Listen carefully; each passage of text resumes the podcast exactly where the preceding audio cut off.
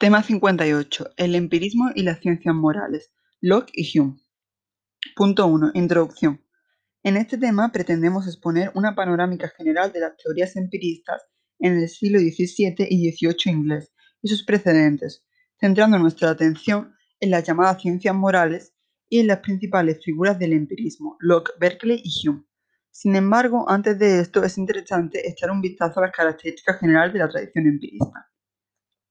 El conocimiento está basado en la experiencia de un individuo y su percepción de la realidad. Se contrapone al racionalismo y al innatismo.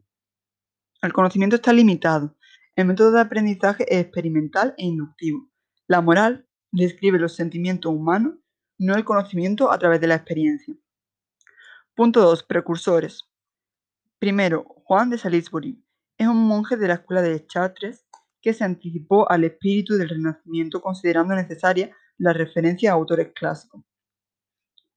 Confía en los sentidos y se opone a las controversias escolásticas basadas, según él, en una confianza ingenua y soberbia en el poder de la razón. Aconseja evitar el juicio sobre la sustancia, las facultades del origen del alma, el libre albedrío, la materia, el espacio, el tiempo, etc., para evitar discusiones inútiles. En su filosofía política defiende la necesidad de que los mandatos sean ilustrados por la ley divina, pero entiende entendida como ley natural. No solo existe el derecho a la desobediencia, sino al regicidio. Para completar la imagen, defiende una separación de poderes de la Iglesia y el Estado, aunque subordina el Estado al orden espiritual. Por otro lado, Guillermo de Ockham, ya en el siglo XIV, parte de la afirmación de la omnipotencia divina y la crítica a la teoría de la esencia al ver en ella una limitación a la omnipotencia divina, y en consecuencia defiende un individualismo metafísico. Solo existen Dios y sus criaturas, lo que es conocido como la navaja de Ockham. Ockham reacciona contra la metafísica esencialista a partir de un escoto y elabora un sistema en el que el mundo es un agregado de individuos entre los que no median relaciones esenciales, sino contingentes, sin realidad propia aparte de los individuos. Derivable de estos principios es su postura nominalista respecto de los universales y el análisis de la supositio o modo de significación de los términos. También de estos principios derivará su actitud crítica respecto al principio de causa, lo que no le impedirá mantener una visión inductivista. En su filosofía política defiende una idea orgánica o democrática de la Iglesia, en la que el poder de la jerarquía surge de la delegación del poder del conjunto de los fieles. Rechaza cualquier defensa del poder terrenal de la Iglesia. En consecuencia, la Iglesia solo puede reclamar el poder necesario para asegurar su propia existencia y su misión de guía espiritual. El resto es poder terrenal, civil, y este es el propio de las autoridades civiles, que no son independientes, que son independientes y soberanas en el resto del mundo. Pero las autoridades civiles también derivan de su poder del cuerpo de la sociedad civil, por lo que todos los pueblos tienen derecho natural a elegir a sus gobernantes.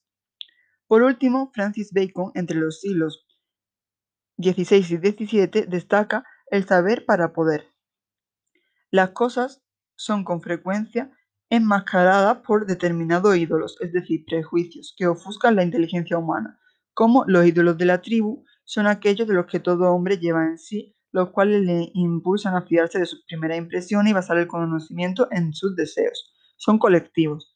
Los ídolos de la caverna, los prejuicios individuales por su educación o por la cultura, los ídolos del teatro, de la adhesión a los sistemas filosóficos, o los ídolos del foro, que son prejuicios que surgen del mal uso del lenguaje. Conjurando los ídolos, hay que anotar, examinar y comparar y utilizar los hechos para establecer una lista de leyes de la naturaleza. Este método inductivo basado en tablas de presencia, ausencia y grado influirá en Hume. La crítica de los prejuicios y su metodología experimental hacen de Bacon el iniciador del empirismo estrictamente entendido. En su obra La Nueva Atlántida describe una sociedad en la que gobiernan los científicos para el provecho de los ciudadanos. La ciencia, por medio del dominio de la naturaleza, facilita las condiciones de vida y una buena organización social reduce los males al mínimo y consigue la felicidad para los ciudadanos. Punto 3. Precursor inmediato. Hobbes. Thomas Hobbes unió en su filosofía la influencia del planteamiento atomista de Gassendi y del método de la racionalidad de Descartes. Su filosofía del conocimiento es sensista y a priorista. Conocemos a través de los sentidos, que están en el cuerpo como una máquina configurada sometida a principios previos que se pueden calcular. La física de Hobbes es mecanicista, El ser humano es un cuerpo y como tal está sujeto a un conjuego de influencias, fuerzas, estímulos sensibles y reacciones de los sentidos. La ciencia es un resultado de la mecánica de las sensaciones que permiten prever y calcular. La moral se fundamenta en la aprobación o el desagrado que damos a sensaciones agradables o desagradables, y la política se basará en el mismo fundamento que la moral. Quizá una de las claves del pensamiento de Hobbes haya sido el papel del miedo. Hobbes diseña un sistema de explicación política en el que se funda la autoridad, la cual se legitima por el medio de un pacto social provocado por el miedo. En el estado de naturaleza, el ser humano solo seguirá las leyes naturales, entre las que destaca la lucha por la propia conservación. Esta lucha hace que la causa que la ausencia de autoridad y sociedades conviertan el estado de naturaleza en un estado de guerra permanente, donde todos los seres humanos temen por la propia subsistencia y por la posible pérdida de sus bienes y su vida a manos de otros más fuertes. El hombre es un lobo para el hombre. El miedo es, pues, para Hobbes el motor del pacto social. Ante el miedo a la muerte y la pérdida de los bienes, los seres humanos renuncian a su derecho natural a defenderse y lo ponen en manos de otros, a condición de que ninguno, salvo lo indicado en el pacto, retengan el derecho a defenderse. Esto convierte a los seres humanos en ciudadanos de una sociedad regida por un soberano, que se encarga de su protección y de garantizar la seguridad y conservación de la misma, el leviatán. Y aquí vuelve a aparecer el papel del miedo en el planteamiento de la sociedad civil, fruto del pacto social que sustituye al estado de naturaleza. El soberano no ejerce su control de un modo plácido, sino que sigue que controla a las fuerzas el caos del estado de naturaleza e introduce en él el orden por la fuerza y el terror. La soberanía para Hobbes es indivisible y absoluta, tanto es así que la religión, en cuanto que se refiere al culto público, será para Hobbes un asunto del Estado, y será el soberano el que deba regularlo. En consecuencia, Hobbes se propuso hacer de la política una ciencia y niega el poder del soberano. Punto 4. Locke. 4.1. Una teoría del conocimiento orientada a la ciencia. Locke propone el método histórico en el sentido baconiano. Pretende desechar las hipótesis previas y describir los datos a partir de los cuales la mente descubre el conocimiento. La reflexión filosófica de Locke se funda en la idea de que el conocimiento se reduce a fenómenos observables. Más allá de la experiencia directa de estos fenómenos no hay más que no hipótesis arbitrarias acerca de los fundamentos del saber. Solo el conocimiento directo es verdadero. Esta es la base de su crítica a la idea innata, el principio en el que se basa Locke para hacer esa crítica es la identidad entre pensar y tener idea. Una idea se tiene cuando es pensada. Sería absurdo decir que se tienen ideas que no son pensadas. No existen ideas impensadas.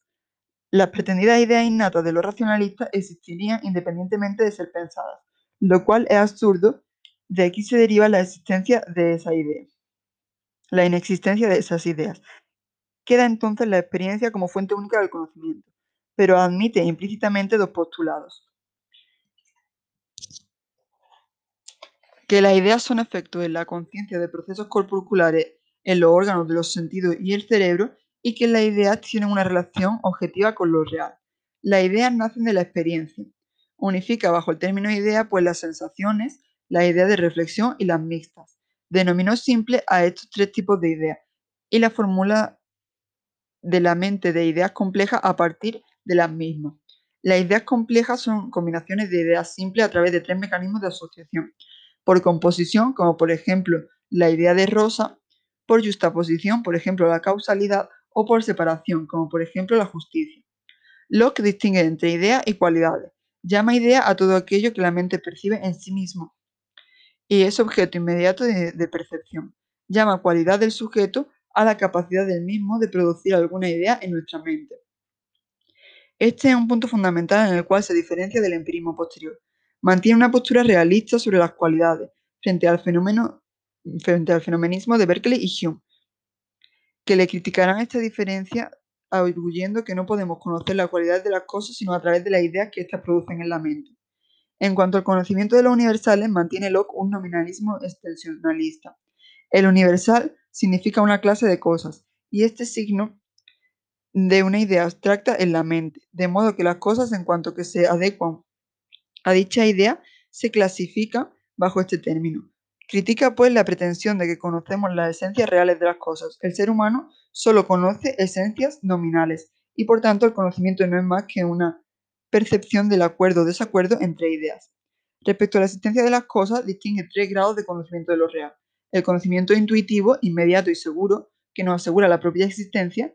El conocimiento demostrativo, mediato y con pruebas, que asegura la existencia de Dios y de las verdades matemáticas. Y el conocimiento sensitivo, relativo y probable, para la existencia de las cosas particulares. Respecto a las relaciones, afirma que se basa únicamente en conexiones percibidas por la mente, entre ideas, es decir, entre los fenómenos tales como son y cómo se manifiestan a la conciencia.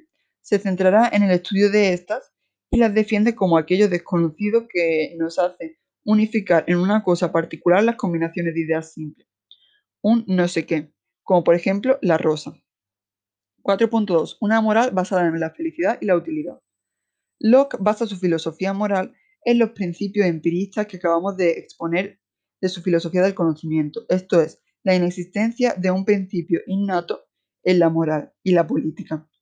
Basa su argumento en la falta de acuerdo de los seres humanos acerca de estos principios y en que todas las normas que se proponen como reglas morales, por fundamentadas racionalmente que estén, parecen derivar su solidez de su utilidad para satisfacer el deseo de felicidad. El concepto de libertad, donde define la voluntad como el poder que tiene la mente para ordenar que una idea sea sometida, considerada o no, o de preferir que un cuerpo alguna de sus partes nuevas, o no. A la hora de plantearse qué determina o empuja nuestra alma o nuestra voluntad a querer esto o lo otro, Locke insiste en lo que ya se afirmó al discutir la idea innata, el deseo de felicidad. El hedonismo que supone este planteamiento se hace más explícito cuando se trata de las ideas simples de placer y dolor. Llamamos bueno a lo que nos produce placer o disminuye el dolor que sentimos. Llamamos malo a lo que nos produce dolor o disminuye el placer en nosotros. Del placer y del dolor derivan las pasiones y la felicidad. Por el contexto en el que se afirma, la felicidad se ve en este autor de modo hedonista y utilitarista.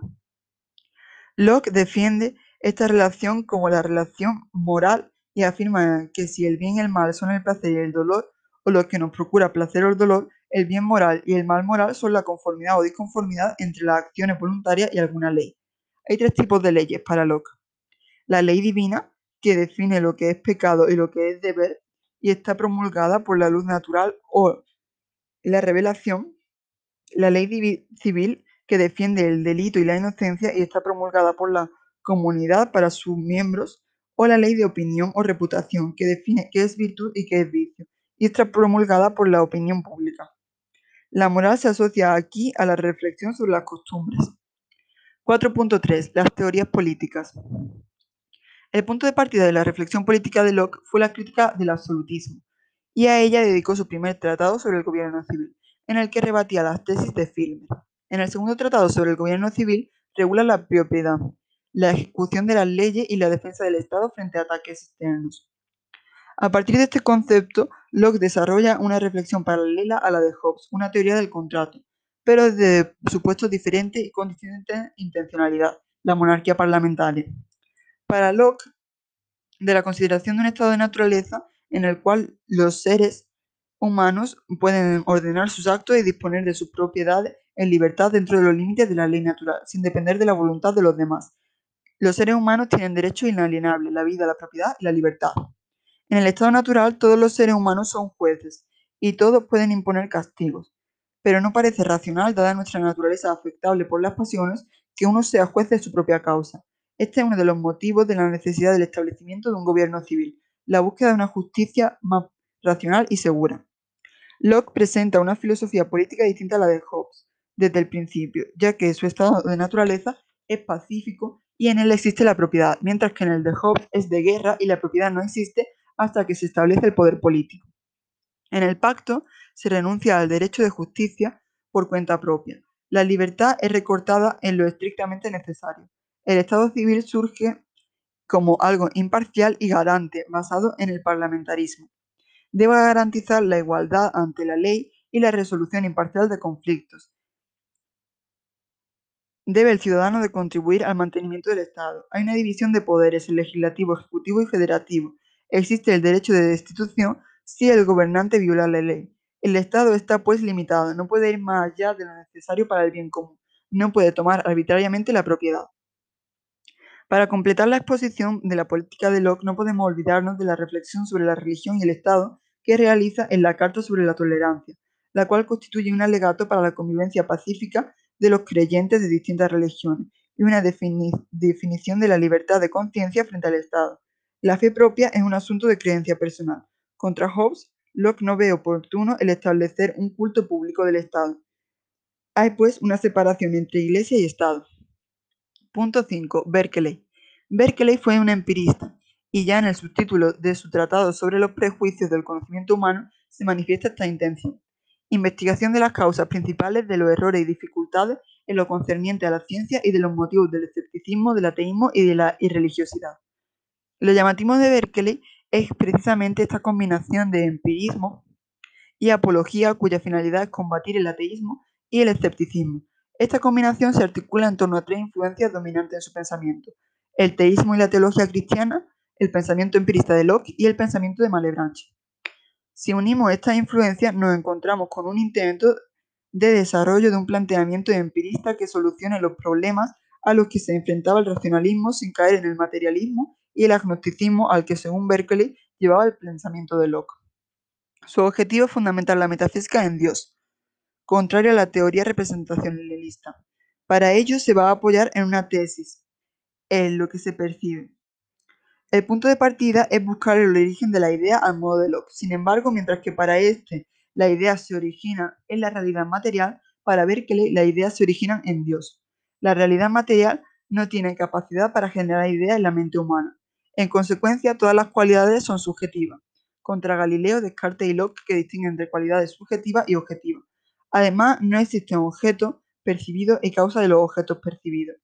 Solo existen los objetos percibidos y la mente que los percibe. Por lo tanto, radicaliza el empirismo de Locke a una filosofía inmaterialista. Afirmar la existencia de algo material es arbitrario, solo Dios es la causa de que tengamos ideas sobre los objetos. Punto 6. Hume. Hume está muy influido por el contexto newtoniano. Admira los supuestos regulativos newtonianos para la investigación, la simplicidad, la homogeneidad, la inducción a partir de lo particular a lo general, la necesidad de la experiencia en el ámbito fenoménico, hipótesis non finjo, etc. Por ello, el propósito de la obra de Hume será crear una ciencia del hombre y una ética basada en principios empiristas, además de la crítica a la religión, revelación, los argumentos de la existencia de Dios y el alma inmortal, y expresar su teoría política. En consecuencia, intenta crear una moral science, disciplina realizada con las caracteres de la ciencia newtoniana para tratar de fundamentar la vida humana. 6.1. Teoría del conocimiento y crítica a la metafísica. La ontología empirista de Hume es muy simple, ya que no admite más que un tipo de entidades, las percepciones, que pueden ser de dos clases, impresiones e ideas. Las impresiones son las percepciones irreductibles y fundamentales que llamamos sensaciones, pasiones y emociones. Es la percepción directa de una cosa. La idea es la percepción a través de la memoria o la imaginación. Por ello, las impresiones tienen una mayor fuerza o vivacidad que las ideas, que no son más que una reproducción menos viva de la impresión. Hume critica a Locke por su uso bajo de la palabra idea, que engloba en sus percepciones en conjunto sin diferenciar impresiones e ideas como él lo hace. Según él, todas las ideas provienen de impresiones anteriores. Donde no hay una impresión no puede haber una idea. En consecuencia, no hay verdad ni significación cuando no puede ser identificada ninguna impresión. Es nominalista y niega la idea abstracta. Además, una categoría que es rechazada cuando es sometida al arbitraje de las impresiones es la sustancia. Según Hume, ninguna sustancia puede provenir de una impresión. Es simplemente un conjunto o haz de percepciones. Hume no se contentará con afirmar que las ideas vienen de la experiencia, sino que por medio de la teoría de asociación tratará de explicar el mecanismo por el que esto ocurre. El conocimiento para Hume, al igual que Locke, consiste en las conexiones que se establecen entre ideas mediante mecanismos de asociación psicológica. Hay tres mecanismos. Mecanismo de semejanza se asocia una idea con algo que guarde relación de parecido. Mecanismo de asociación por contigüidad espacio-temporal. El recuerdo de una cosa nos lleva el recuerdo de algo que pasó inmediatamente antes o después del primero. Y mecanismo de causalidad. La idea de algo nos lleva a la idea de que aquello que lo ha causado o producido. Estos tres mecanismos dan lugar a dos tipos de conocimiento. El primero, las relaciones de ideas basadas en el mecanismo de semejanza, que tienen como resultado los enunciados analíticos necesariamente verdaderos e independientes de los hechos. Por ejemplo, el triángulo tiene tres lados. De aquí surge las ciencias formales, la matemática y la lógica. Se basan en el principio de no contradicción, por lo que son verdades necesarias y absolutas, pero no amplían información. El segundo son las cuestiones de hecho. Se basan en el mecanismo de causalidad, que no son verdades necesarias, sino que necesitan recurrir a la experiencia, pero sí amplían información. Por ejemplo, César cruzó el Rubicón. Son solo probables. Esto le lleva a negar el espíritu, que no es más que un montón o una colección de percepciones variadas que tienen entre sí ciertas relaciones y a las que se supone muy equivocadamente dotadas de una simplicidad e identidad perfecta. Y también niega la idea de Dios, en tanto que significa un ser infinitamente inteligente, sabio y bueno. Surge al reflexionar sobre las operaciones de nuestra propia mente y aumentar indefinidamente aquellas cualidades de bondad y sabiduría. Al examinar la relación causal, Hume descubre tres circunstancias relativas relevantes: la continuidad en tiempo y lugar de la causa y el efecto, la prioridad de la causa y la conjunción constante de ambas. Afirma que la observación de esta relación permite decir que la causa y el efecto están conjuntadas, pero no conectadas. Lo que Hume afirma es que el nexo causal, considerado real por Aristóteles y necesario por Descartes, no existe, puesto que no tenemos impresión alguna del mismo. Posteriormente, Hume introducirá, a partir de la costumbre, la creencia como sustituto del conocimiento. La creencia es la base para una vida humana, razonable y duradera. El sentido del conocimiento es, por el contrario, ayudarnos a vivir. Es un instrumento y por ello no tiene sentido exigirle evidencia absoluta. De ahí que mantenga su validez aun cuando una reflexión rigurosa no puede llegar a resultados concluyentes. 6.2. La filosofía moral de Hume. Hume pone a trabajar el conocimiento adquirido sobre el límite de nuestras facultades cognitivas y desarrolla la tarea de reformar las adquisiciones morales y rechazar todo sistema de la ética que no se fundamente en lo hecho, en una filosofía empirista. Los hechos de los que parte Hume en un principio son las cualidades que producen la estimación o el agrado de las personas. Hace una clasificación de las cualidades valiosas, bien porque son útiles para las personas que las poseen o para la comunidad, bien porque son agradables para nosotros mismos o para los demás. Estas cualidades corresponden muchas veces con lo que moralmente se considera positivo, como por ejemplo la justicia o la alegría, y tienen en común su fundamentación en el agrado y la autoridad. Como Hume eh, reduce eh, la utilidad en último término al agrado que nos produce, se puede clasificar la ética de Hume como hedonista. Pero este hedonismo no es egoísta en el sentido primario de la palabra, sino que es capaz de proyectarse al exterior e incluso de buscar el placer o el agrado de los demás. El criterio básico del bien y el mal lo pone Hume en una especie de sentido moral que provoca nuestra aprobación o censura ante determinadas acciones o pensamientos. Esto es lo que se ha llamado emotivismo moral.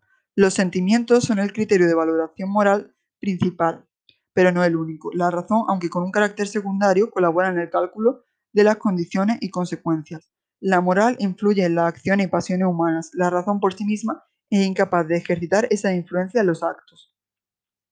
Hume fundamenta esta postura en el carácter pasivo de la razón. La virtud no puede ser descubierta simplemente por la razón o comparación de ideas, solo mediante alguna impresión. La moral para Hume es un asunto social y personal a la vez, y en cuanto que tiene criterios de placer y autoridad, está sujeta tanto al propio interés como al ajeno. Esto es así porque vivimos en sociedad y necesitamos de los demás, el bienestar y felicidad individuales dependen del bienestar y felicidad colectivos. 6.3. La política de Hume. La primera facultad de la reflexión política de Hume que tenemos que abordar es el planteamiento de la misma posibilidad de las ciencias políticas. En su primer escrito se muestra prudente pero optimista. Afirma que el poder de las leyes y las formas de gobierno es tan grande que supera casi totalmente las diferencias individuales por lo que se podría establecer las leyes generales casi tan ciertas como las de las matemáticas. Pero esta prudencia inicial se convierte en una gran precaución en sus escritos de madurez, en los que se concluye que no tenemos datos suficientes para establecer estas leyes. A partir de aquí, Hume se enfrenta a todo absolutismo metodológico en política y propone sustituirlo por un tratamiento relativista y utilitario de las cuestiones fundamentales de la obligación política y la relación entre el individuo y el Estado. Esta crítica atacará al contractualismo. En primer lugar, Hume critica los conceptos de estado de naturaleza y contrato social desde un uso empirista y escéptico de la historia, para concluir que son ficciones filosóficas. El contrato social no le parece menos ficticio, ya que ni se tiene noticia alguna de su existencia en alguna sociedad, ni obligaría a los miembros de las generaciones siguientes, y tampoco podría renovarse porque los seres humanos no somos como las mariposas, que se reproducen en bloques por generaciones, sino que nuestra sociedad convive en varias generaciones, lo que hace imposible el pacto de las nuevas sobre las antiguas. Hume concluye de esta crítica que el Estado no se, no se legitima por su origen de ningún modo, sino que por la opinión de los ciudadanos, por su ejercicio. Partiendo de los datos históricos, Hume plantea que el origen más habitual de los estados ha sido siempre la violencia, y que el mantenimiento de un estado a lo largo del tiempo lleva su fundamento en la costumbre. ¿Cómo puede fundar la obligación política basada en el libre consenso? Hume propone hacerlo coherentemente a su visión de la ética por medio de la utilidad. De este modo concibe la justicia como una virtud artificial diseñada para armonizar los intereses. La sociedad tiene además un segundo fundamento en la sociabilidad natural humana, promovida por los sentimientos de empatía de los seres humanos que les llevan a buscar el bienestar común y promover los intereses comunes. Los asuntos que según Hume un Estado debe tratar anticipan algunos de los aspectos de nuestra concepción del estado del bienestar. Así, aquellas profesiones en las que se da una utilidad pública pero no privada para las que se ejercen deben de ser subvencionadas. Aquellas que tienen ventaja a largo plazo pública y privada deben potenciarse. También debería ser controlado el tipo de personas que llegan a ser gobernantes, que no deberían de tener intereses específicos ni ser susceptibles de cometer injusticia. Por último, Hume delimita el tipo de Estado que considera más conveniente, un régimen constitucional, basado en la división de poderes, el gobierno de las leyes, la existencia de garantías universales y judiciales, y la relación de la opinión.